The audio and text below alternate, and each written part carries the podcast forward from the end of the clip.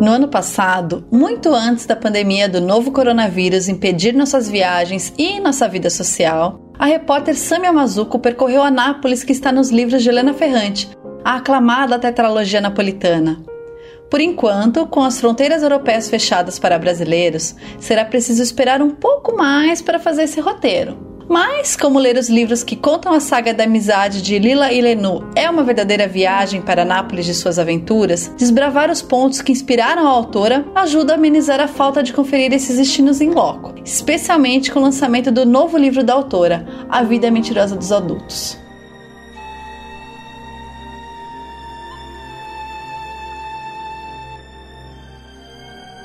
A mãe de Rino se chama Rafaela Tirulo, mas todos sempre a chamaram de Lina. Eu não. Nunca usei nem o primeiro nem o segundo nome. Há quase 60 anos, para mim, ela é Lila. Se eu chamasse de Lina ou de Rafaela, assim, de repente, ela acharia que nossa amizade acabou. Faz pelo menos 30 anos que ela me disse que quer sumir sem deixar rastro, e só eu sei o que isso quer dizer. Nunca teve em mente uma fuga, uma mudança de identidade, o sonho de refazer a vida no outro lugar.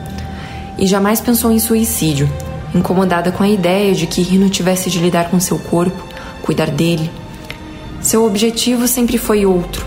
Queria volatilizar-se, queria dissipar-se em cada célula e que ninguém encontrasse o menor vestígio seu. E como a conheço bem, ou pelo menos acho que conheço, tenho certeza de que encontrou um meio de não deixar sequer um fio de cabelo neste mundo, em lugar nenhum.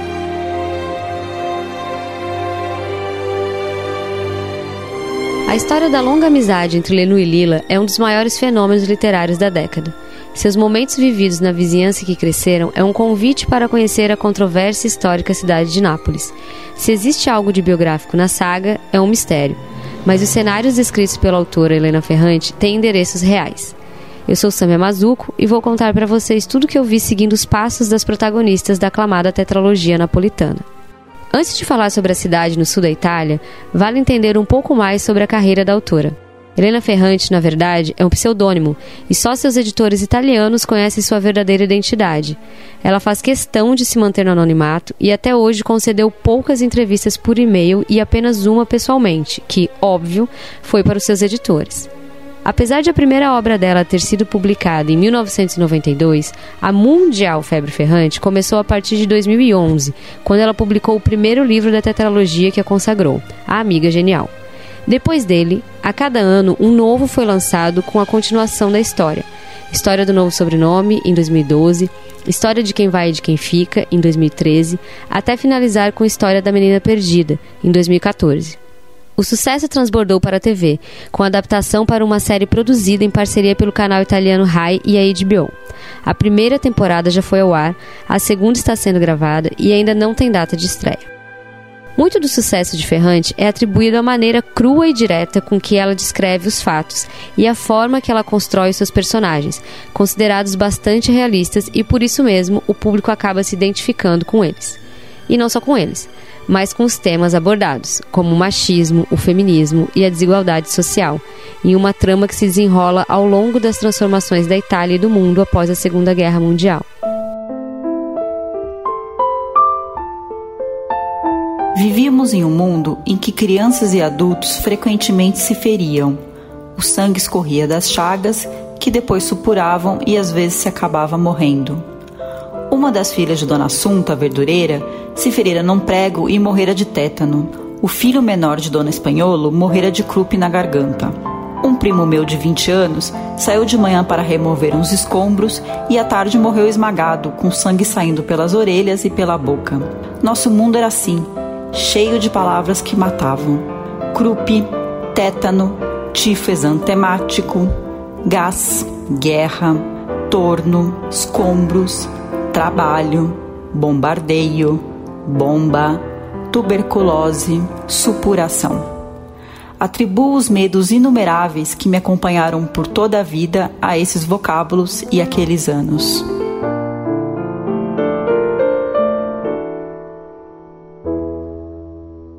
Bom, a febre ferrante me pegou e desde que eu li as mais de 1500 páginas da tetralogia, eu sabia que um dia eu iria a Nápoles para desbravar a atmosfera, as ruas, as praças retratadas nos livros.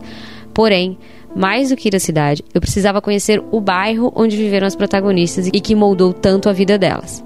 E ele é chamado só assim mesmo pela autora nos livros, O Bairro. O nome dele nunca foi citado na obra, mas como é ricamente descrito, é possível reconhecê-lo. Ele se chama Rione Luzzati e chegar nele é fácil. É só tomar um trem na estação central de Nápoles e descer uma parada depois na estação de Anturco. A viagem é bem rápida, dura 5 minutos. Ao chegar ao bairro, facilmente se imaginam as cenas da ficção se desenrolando por ali, porque locais e elementos descritos nos livros são muito fiéis à realidade. E dá até para acreditar que é possível, sim, ter umas boas pitadas de realismo nessa história construída pela Helena Ferrante. Por exemplo, logo na entrada do bairro está o túnel de Três Bocas com o trilho de trem passando sobre ele. E o túnel desemboca no Estradão, uma rua que na verdade se chama Emanuele de Anturco, que hoje em dia tem dois postos de gasolina e não um como no livro. Atravessar o túnel a pé, como as protagonistas fizeram crianças, é uma forma bem emblemática para começar o passeio.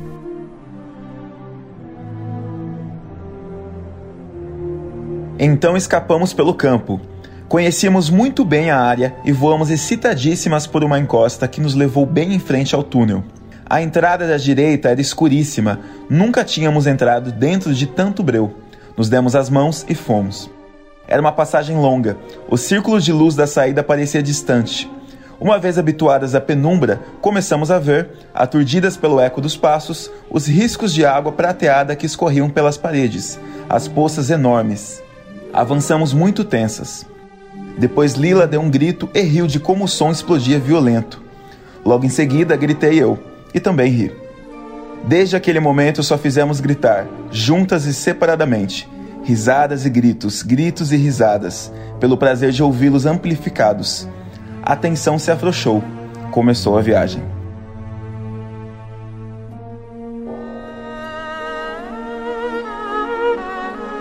Para quem leu toda a saga, ao caminhar pelo bairro provavelmente vai ter a sensação de já conhecer aquele lugar.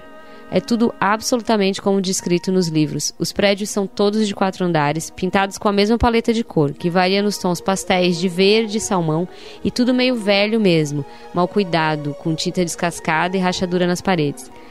As ruas têm lixo acumulado, o asfalto é maltratado. Mas, diferente da época dos livros, o movimento é quase zero. Há pouquíssimas pessoas pelas calçadas.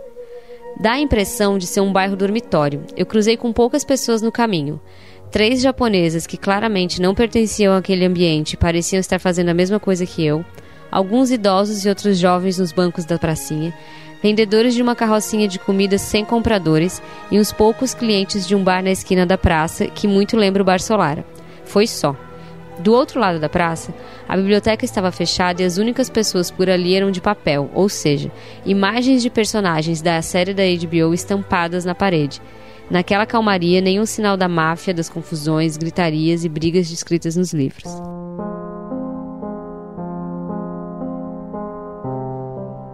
Quando fui ao bairro para o enterro de meu pai, havia uma grande agitação porque tinham acabado de assassinar um jovem na frente da biblioteca. Naquela ocasião, pensei que essa história poderia continuar indefinidamente, narrando ora o esforço de jovens sem privilégio para melhorar de vida pescando livros entre velhas prateleiras, como eu e Lila fizemos na infância.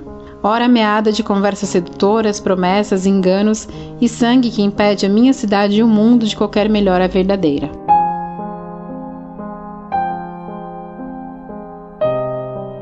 Outros dois locais importantes da tetralogia também ficam no bairro, e lado a lado, na verdade, que são a escola fundamental e a igreja, que, assim como no resto, estão as moscas.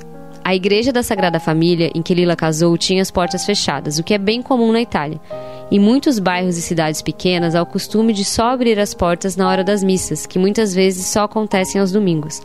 Já a escola estava em férias e, assim como na biblioteca, o único sinal de vida eram os adesivos de personagens crianças da série da TV estampados na parede.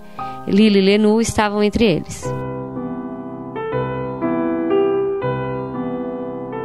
O caso de Lila era diferente. Já na primeira série, estava além de qualquer competição possível. Aliás, a professora dizia que, com um pouco de esforço, ela estaria apta a fazer os exames da segunda e, com menos de sete anos, pular para a terceira série. Com o passar do tempo, o abismo cresceu. Lila fazia mentalmente cálculos complicadíssimos. Seus ditados não apresentavam um erro sequer. Falava sempre em dialeto como todos nós, mas, quando necessário, exibiu italiano livresco, recorrendo até a palavras como afeito, exuberante, de bom grado. De modo que, quando a professora mandava a campo para explicar os modos e os tempos dos verbos ou resolver problemas matemáticos, qualquer possibilidade de dissimulação ia pelos ares e os ânimos se exaltavam. Lila era demais para qualquer um. Na adolescência, a narradora Lenu vai estudar no centro de Nápoles e é quando sua vida e sua visão de mundo começam a se expandir. Nessa fase, a autora explora boa parte do centro da cidade, recheado de história, belezas naturais e, eu não vou mentir, confusão e sujeira também, como na estação central, na Praça Garibaldi, que além de estar em obras é rodeada por comércios de bugigangas. Tem também a movimentada Via Toledo, onde Lenu fazia passeios com os amigos do bairro, que parece concentrar todos os turistas da cidade. Pontos essenciais do centro histórico para quem quiser passar pelos mesmos caminhos da narradora são a Port Alba, uma rua que de dia abriga sebos e de noite se transforma em uma extensão das festas que acontecem na agitadíssima Praça Bellini, que fica ali do lado. Outro ponto é a Via dei Tribunali, onde Lenu matava aulas e hoje em dia ficam duas das melhores pizzarias da cidade. Já na parte mais elegante de Nápoles, a parada obrigatória é a Praça dei Martiri, onde Lila cuidava da sapataria da família e que segue sendo um local chiquérrimo até os dias de hoje. Só tem loja de grife. Tal como descrito pela autora, as mulheres são tão elegantes nessa parte da cidade que elas parecem mesmo ter aprendido a andar sobre um fio de vento. E claro, assim como fez a Lenu, é preciso se deslumbrar com a paisagem do Vesúvio e do Mediterrâneo durante um passeio pelo Lungomare, a orla da cidade.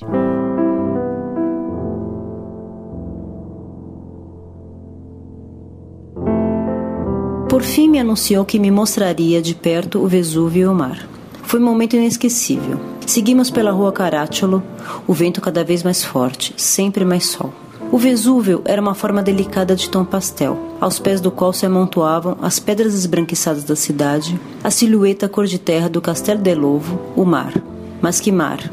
Era agitadíssimo, fragoroso, o vento cortava a respiração, colava as roupas no corpo e erguia os cabelos da testa. Ficamos do outro lado da rua, junto a uma pequena multidão que contemplava o espetáculo. As ondas rolavam como um tubo de metal azul, levando no alto a clara de ovo da espuma e depois se arrebentavam em mil estilhaços cintilantes, chegando até a rua com um ó de maravilha e temor por parte de todos nós que olhávamos. Que pena que Lila não estava ali.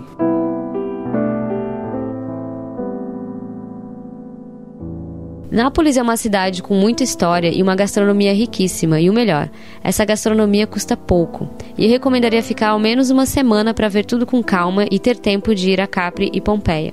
Mas quem vai esperando exemplos de organização europeia precisa ter em mente que ela carrega um certo caos no seu DNA.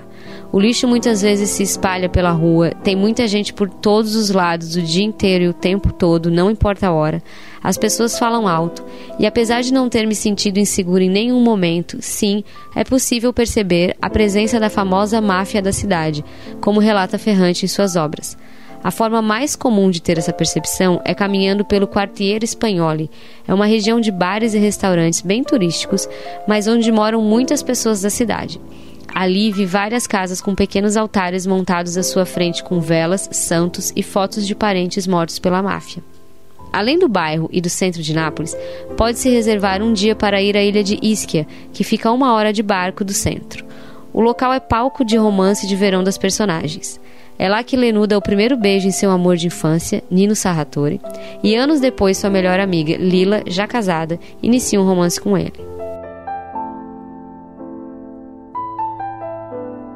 Lila demorava a voltar e me preocupei. Deixei Bruno e Núzia conversando e também entrei no bar. Desde quando os telefonemas para Stefano duravam tanto Fui para as duas cabines telefônicas, ambas vazias. Olhei em volta, mas parada no meio do bar, comecei a incomodar os filhos do dono que serviam as mesas.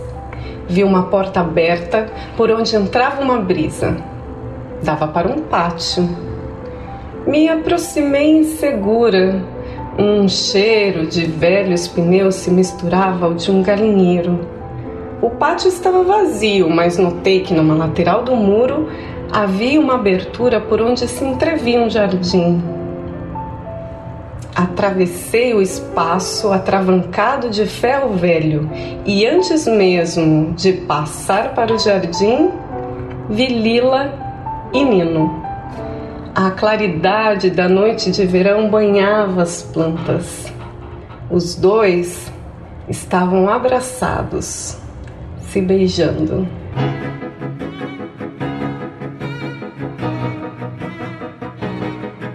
A tetralogia teve fim, pelo menos até onde se sabe. Mas a boa notícia é que quem já leu toda a obra da autora e esteve se sentindo órfão não tem mais motivos para sofrer. Depois de um hiato de cinco anos, no dia 7 de novembro foi lançado na Itália o novo livro de Ferrante, chamado La vita bugiarda degli adulti, cuja tradução livre é A Vida Mentirosa dos Adultos. O livro não é uma continuação da tetralogia, mas também se passa em Nápoles, em um bairro da parte alta da cidade, chamado Vomero, e tem como protagonista uma mulher chamada Giovanna, de 40 anos. Os fãs, claro, formaram fila para comprar o livro.